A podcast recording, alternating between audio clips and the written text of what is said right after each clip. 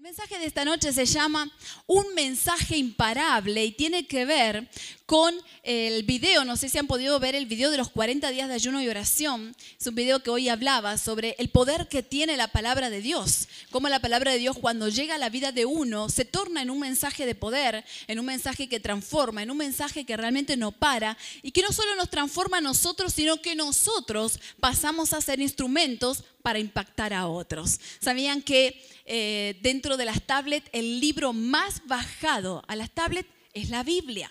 Es impresionante, sigue siendo el libro número uno leído en el mundo. ¿Cuántos de ustedes han venido alguna mañana a orar eh, a las seis de la mañana? ¿Cuántos participaron? ¿Algunos pudieron ayunar en este tiempo? Bueno, ya estamos en el día 36 de esta campaña, así que terminamos el próximo jueves. Yo quiero invitarte el próximo jueves, que ya le vamos a invitar a todo el equipo pastoral, al liderazgo, a las seis de la mañana, a hacer el cierre de los 40 días de ayuno y oración. Creo que si vos podés, este jueves, venite, separa queremos terminar con una celebración en este lugar, orando, agradeciendo por todo lo que el Señor está haciendo. Así que te invitamos el próximo jueves a hacer el cierre de los 40 días de ayuno y oración. Realmente el diseño de Dios es maravilloso. Imagínate que, no sé si sabías, pero todos tenemos el pulmón izquierdo más pequeño. ¿Sabías que el derecho? ¿Saben por qué?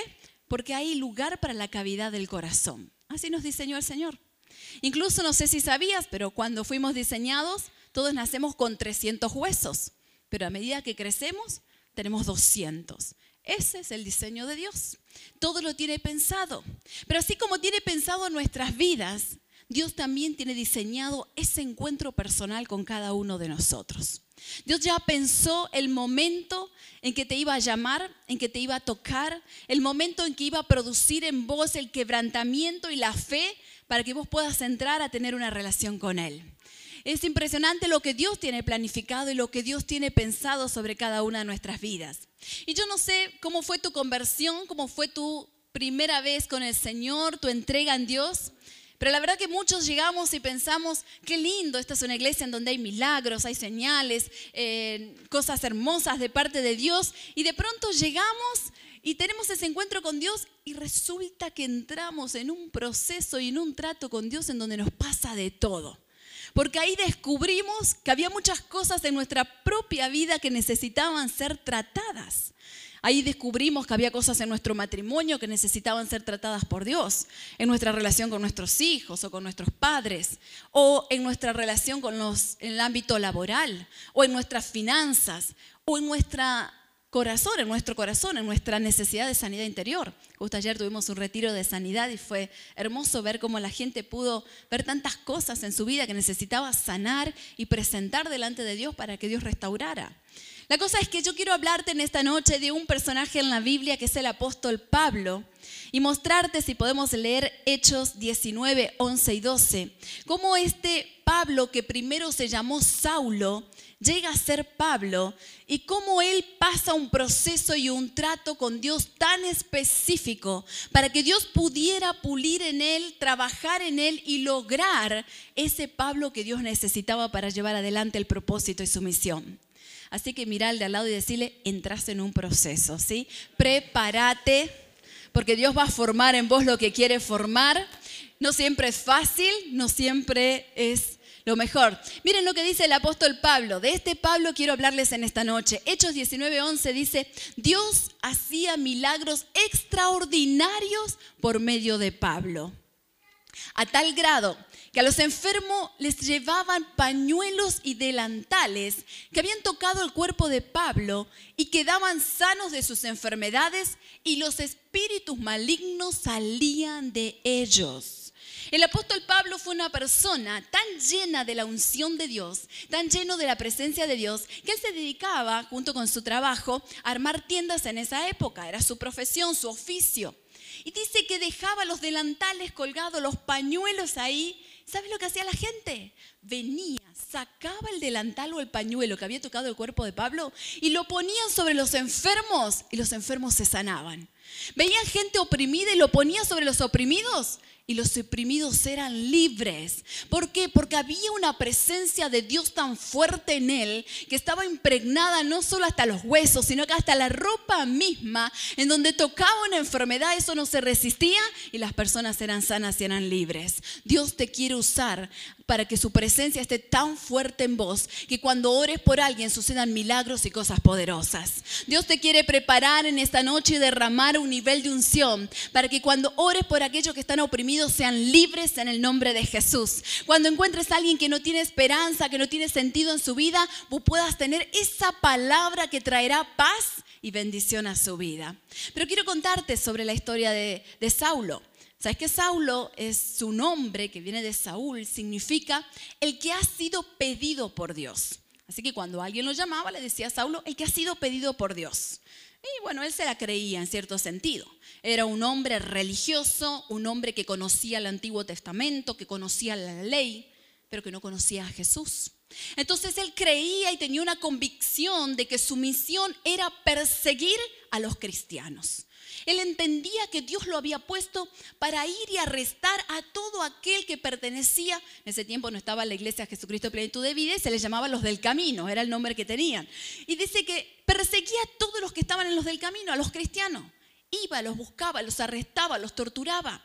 En más, él gestionaba cartas de permisos de parte de los gobernantes, de los sumos sacerdotes de la época, para poder ir con autoridad y arrestar a todo aquel que era cristiano. Esa era su misión. Estaba rabioso Saulo por hacer eso que él creía que era su misión de parte de Dios. Y dice que un día consigue las cartas para ir a arrestar cristianos a Damasco. Entonces iba con las cartas, se lleva un grupo de amigos, comienza a caminar hacia Damasco y en el medio del camino rumbo a Damasco, capital de Siria, dice que viene una luz muy fuerte como un relámpago que cae sobre él y sobre las personas que estaban y todos terminaron caídos en el piso. La presencia de Dios lo toca y escuchan una voz Saulo escucha una voz que le dice, Saulo, Saulo, ¿por qué me persigues? Dura cosa te es darte golpes en contra de la pared. En otras versiones dice dar goces en contra de, del aguijón, ¿no? Dice, dura cosa te es dar golpes en contra de la pared. ¿Por qué me persigues, Saulo? Y Saulo a eso responde, pero Señor, ¿quién eres? Es como decirte, Emanuel, ¿quién eres? O sea, él sabía quién era. Él sabía lo que estaba haciendo, pero igual se hace el distraído y dice, Señor, ¿quién eres? Y a partir de ese momento queda ciego por tres días. Dice que se hicieron como unas escamas en sus ojos, no pudo ver.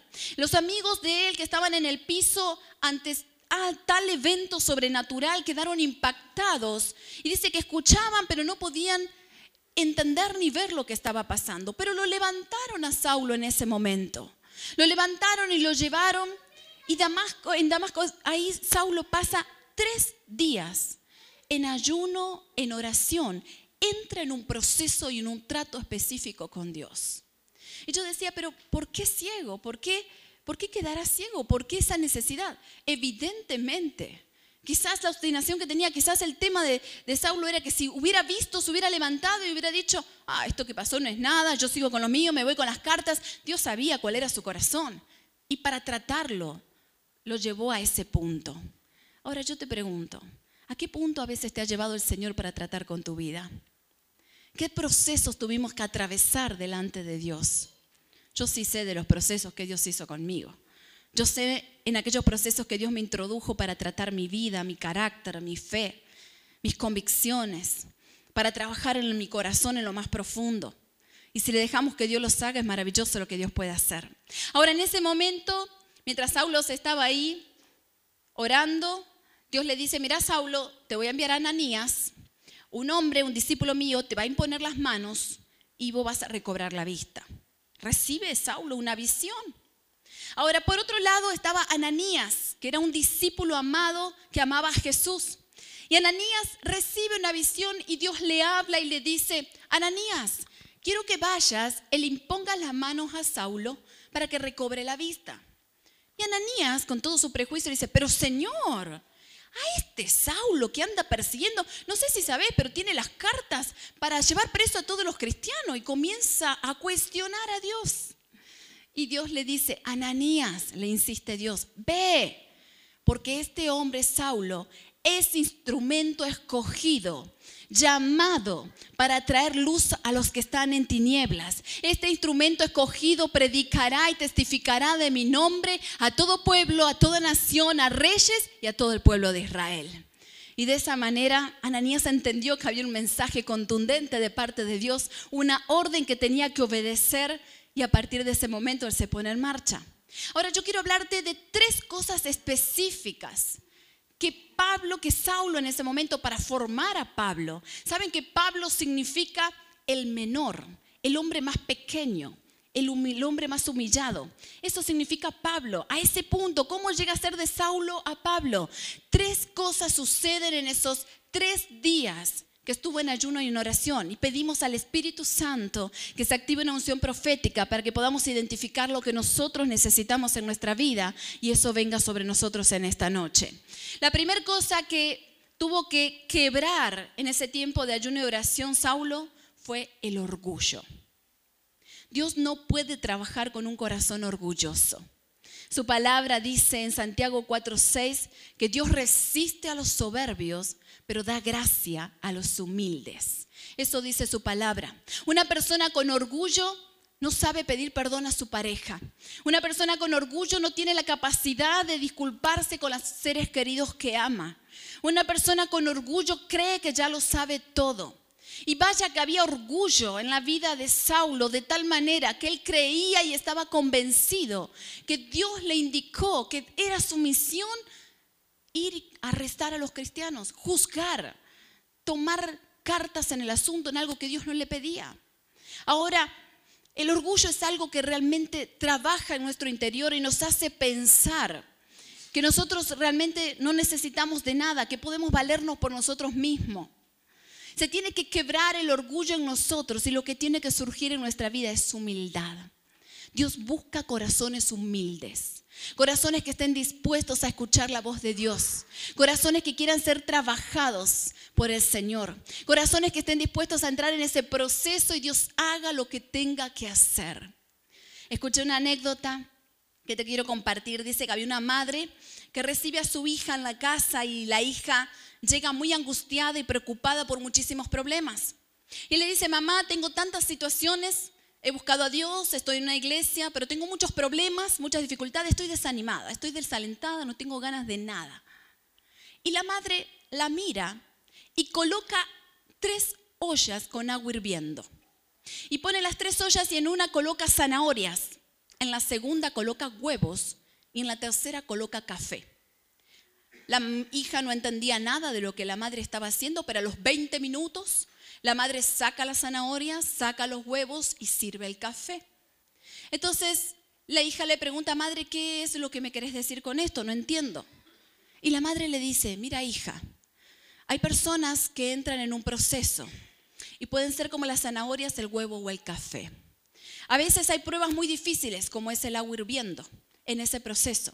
Y la verdad que la zanahoria, que era dura, frente al proceso del agua hirviendo y frente a esa prueba difícil, se tornó en alguien débil, se tornó en algo que se puede cortar fácilmente, en algo que quedó con total debilidad. Hay gente que frente a un proceso de una prueba se vuelven débiles, no tienen fuerzas, no quieren seguir. El huevo, que era duro de cáscara, mantuvo la apariencia, pero frente al proceso del agua hirviendo, se endureció por dentro. Hay personas que frente a un proceso de Dios y a un trato con Dios, terminan en su corazón internamente endureciéndose, llenos de amargura, de tristeza, de durezas, y pasan a ser como este huevo. Pero hay personas que son como los granos de café, que frente al proceso del agua hirviendo, liberan lo mejor que hay de ellos, liberan el mejor aroma y el mejor sabor y cambian todo el agua. Dios quiere de vos, hija, que puedas ser como el café. Que en ese momento y en ese proceso de Dios vos puedas hacer las mejores oraciones, demostrar tu mejor fe. Así que mira al de al lado y decirle, no seas huevo ni zanahoria, ¿sí? Necesitamos ser como el café. Ni huevo ni zanahoria. Ni que el proceso de Dios no nos vuelva tan blandos que queremos dejar todo, ni nos vuelva tan duros por dentro que ya no queremos saber nada de las cosas del Señor y abandonamos nuestra fe y todo lo que Dios tiene para nuestras vidas. En segundo lugar, lo que Dios tuvo que trabajar en la vida de Saulo en estos tres días de ayuno y oración fue la obstinación. Pablo era un hombre obstinado. El obstinado es aquel que de manera exagerada tiene una convicción y un punto de vista lo cual no quiere cambiar. El obstinado está convencido de que lo que cree realmente es la verdad y es el punto correcto. El obstinado tiene terquedad y tosudez. Es aquel que no recibe un consejo, que no quiere una corrección, que no quiere que se le indique nada. En ese momento Dios le dice, Saulo, dura cosa es darte en golpes en contra de la pared. Saulo, ya basta de lo que estás haciendo. Y una de las cosas que necesitamos quebrar en nuestro corazón es todo lo que tiene que ver con la obstinación. Y cuando realmente uno se rinde a Dios, es ahí donde podemos quebrar con esa obstinación. Lo contrario, así como lo contrario, el orgullo, la actitud correcta es la humildad frente a la obstinación, lo que el Espíritu Santo tiene que hacer en nosotros es que tengamos un corazón rendido a Dios. Y cuando tenemos un corazón rendido, es ahí en donde veremos la mano de Dios. El corazón rendido es aquel que le dice, Señor, yo solo no puedo, te necesito. Es aquel que reconoce sus limitaciones.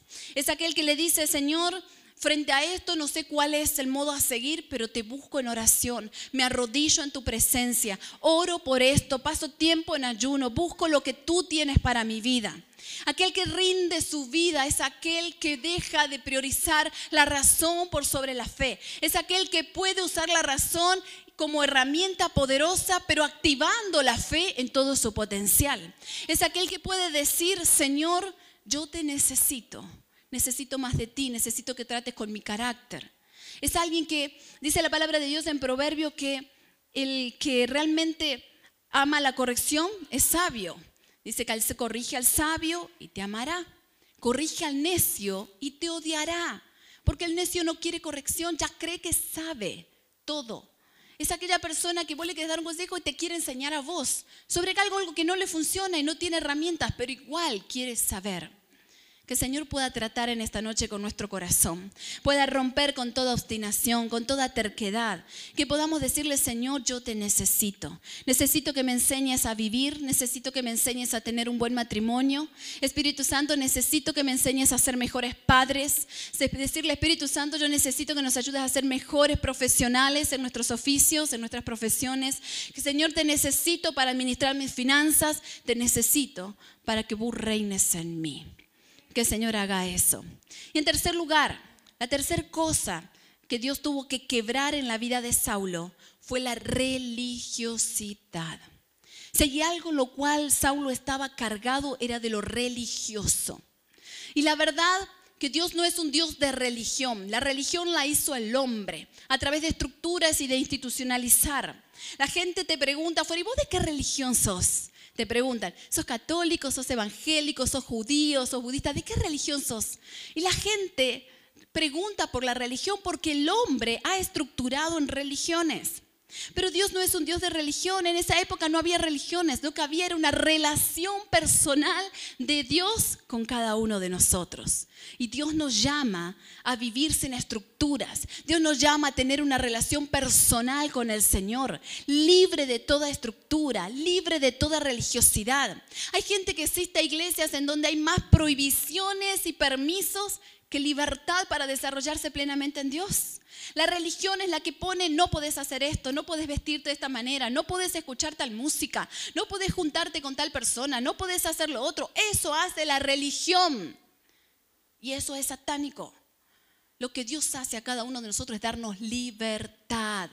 Porque lo que hace el reino de Dios es enseñarte principios. Y vos, si querés, optás por tomar esos principios tu vida es bendecida y crece. O si querés, no los tomás y te irá más lento el proceso pero todos estamos en un proceso delante de Dios. Somos una iglesia que abrazamos a todos. Somos una iglesia sin prejuicios. Somos una iglesia en donde tenemos que mirar al otro no por los defectos y lo que falta que Dios sobre en él, sino por lo que Dios puede llegar a hacer en esa persona. No estamos acá diciendo, ah, no, el otro día venía alguien me dijo, pastor, en su iglesia hay gente que fuma. Y sí, seguramente. En su iglesia hay homosexuales. Y sí, seguramente. Y en su iglesia hay gente que toma alcohol. Y sí, seguramente. Porque acá no discriminamos a nadie. El amor de Dios está abierto a todos. Se enseñan los principios y cada uno después experimentará el proceso y el trato de Dios en sus vidas. Algunos querrán abrazar las cosas del Señor y otros no. Pero no lo podemos decidir y juzgar nosotros. No nos toca a nosotros juzgar que seamos libres de críticas, que seamos libres de prejuicios, que seamos libres de decir este sí, este no, aquello sí, aquello no, que nos preocupemos por agradar a Dios, que nos preocupemos por tener una vida genuina e íntegra, que nos preocupemos que con nuestro ejemplo demos a conocer el Evangelio, que nuestra propia vida refleje que Cristo vive en nosotros. Amén. Y damos gloria a Dios por eso. Ahora, en cuarto lugar, yo quiero decirte algo. Ahí en ese momento Saulo tuvo que romper con muchas estructuras que él traía, muchas estructuras. Él no conocía a Jesús. Él había escuchado de Dios, él sabía de Dios, pero no conocía a Jesús. Ese encuentro personal transformó su vida y su corazón. Ese encuentro personal fue el que hizo que él pudiera formarse para ser ese apóstol que nosotros después leímos al principio, que tenía una unción con milagros, con señales, que hasta la unción estaba en su propia ropa, pero hubo un proceso y un trato de Dios con él. Ahora quizás muchos dicen, ¿cuánto tiempo lleva ese proceso? Eso depende de cada uno de nosotros. ¿Qué tan rápidos somos para humillarnos delante de Dios? ¿Qué tan flexibles somos para reconocer que somos obstinados? ¿Cuánto buscamos su presencia? ¿Cuánto dejamos que Dios trabaje en cada área de nuestra vida? Hay gente que puede estar años en la iglesia y vos decís, che, este no cambió nada en tantos años, pero están en su proceso con Dios, ¿sí? Está en su trato con Dios. No nos toca a vos y a mí juzgar nos toca soltar palabra de bendición y abrazar al que tenemos al lado tú, nuestro. Poder bendecirlo. Así que mira al que tienes al lado, decirle, te quiero como sos, ¿sí? Te quiero como sos. Que Dios se encargue de vos, haga lo que tenga que hacer en esta noche. No es mi problema.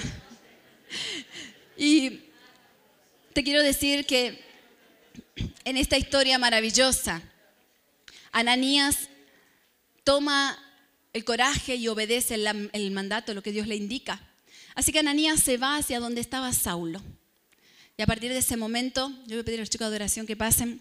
A partir de ese momento dice que donde estaba Saulo fue, le impuso las manos y se cayeron las escamas y Saulo comenzó a ver.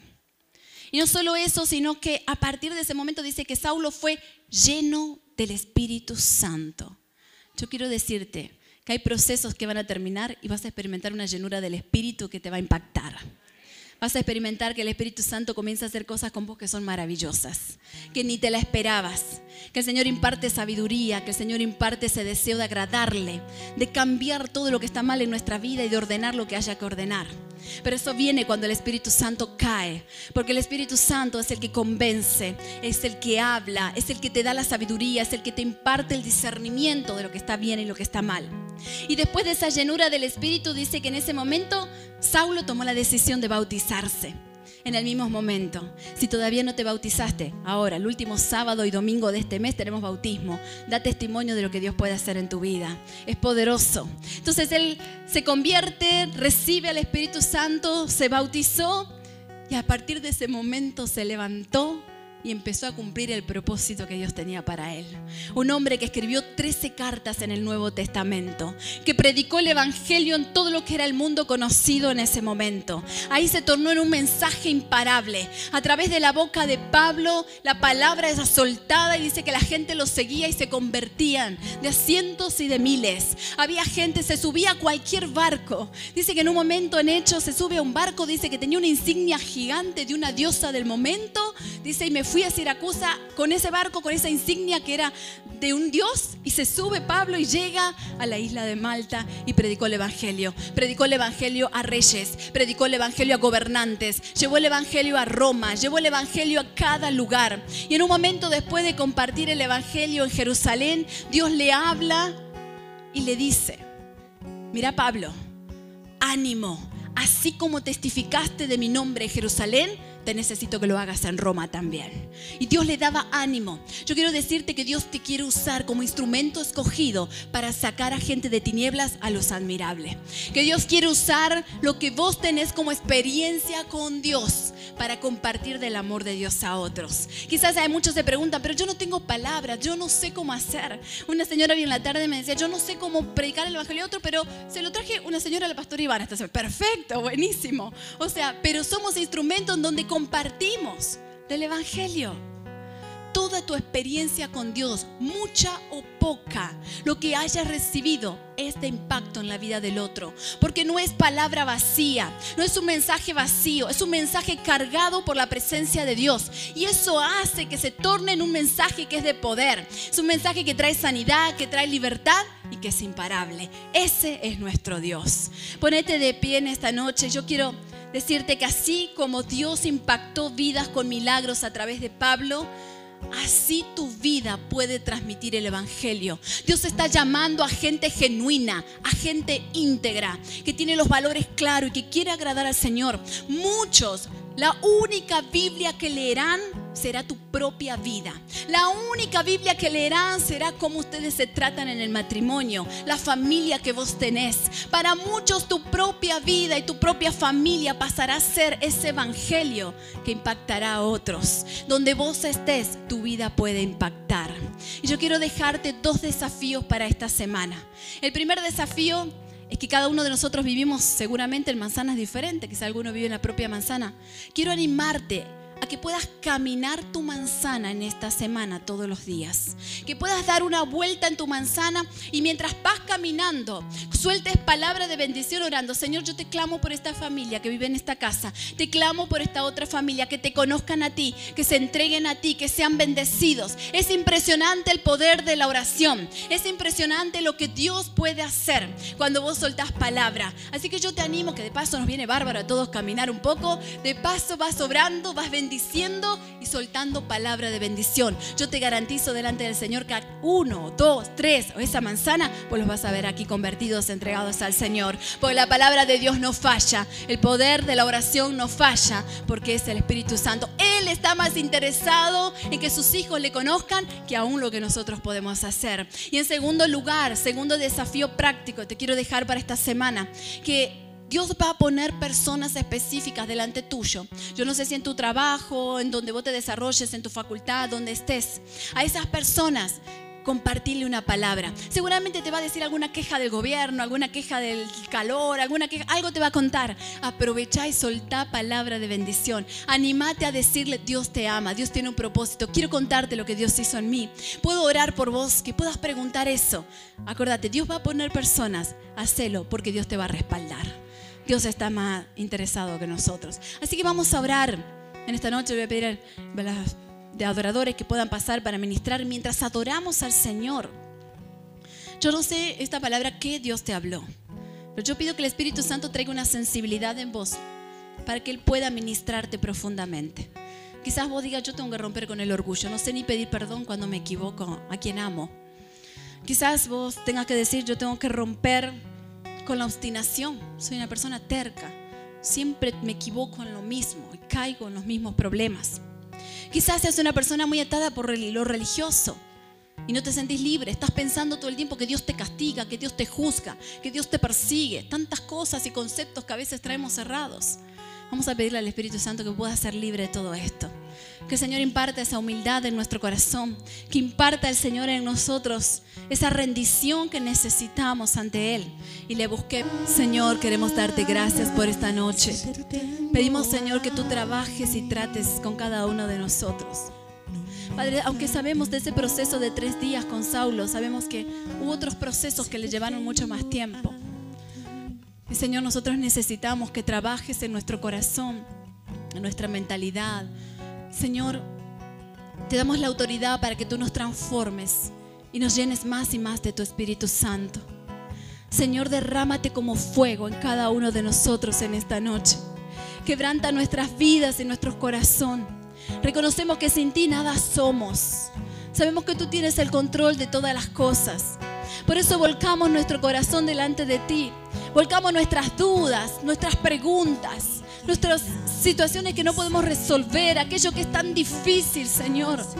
Aquello que parece que no podemos seguir adelante. Padre, todo lo rendimos delante de tu presencia. Y sabemos que tú tienes el poder para hacer cosas maravillosas.